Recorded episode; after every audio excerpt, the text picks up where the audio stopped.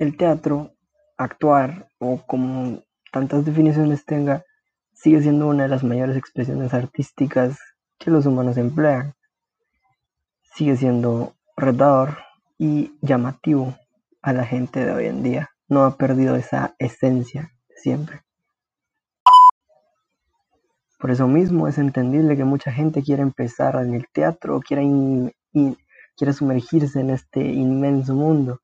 Así que, pues, por consejo, quisiera dar eh, dos técnicas que pueden ayudar mucho a la gente que está empezando a adentrarse en el mundo del teatro.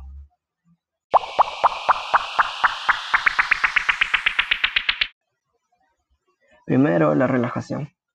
Sabemos que la calma y la serenidad siempre juegan un papel importante en cualquier cosa que haga un humano. Si la persona está tranquila, va a funcionar mejor. Así que los ejercicios típicos de relajación que se, que se preparan, que siempre se hacen en cualquier tipo de clase, pues igual se aplican en el teatro, así como lo es la típica posición estrella, la respiración profunda, un pequeño momento de autoconocimiento y la relajación mental.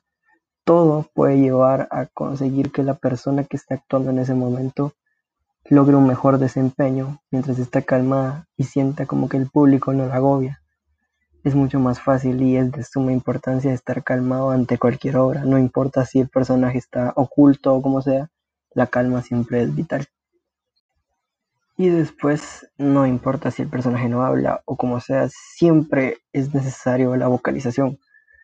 Vocalizar básicamente es darle la importancia a lo que se dice al vocabulario que se usa, al tono de voz y todo para darle vida a un personaje.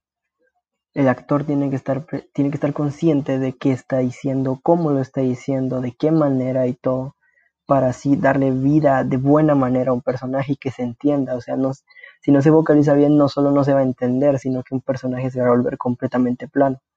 Entonces los ejercicios de vocalización desde simplemente repasar el guion, regular el tono de voz, y más que todo siempre centrarse en congeniar la manera de hablar con el personaje que se está presentando para darle vida de la mejor manera.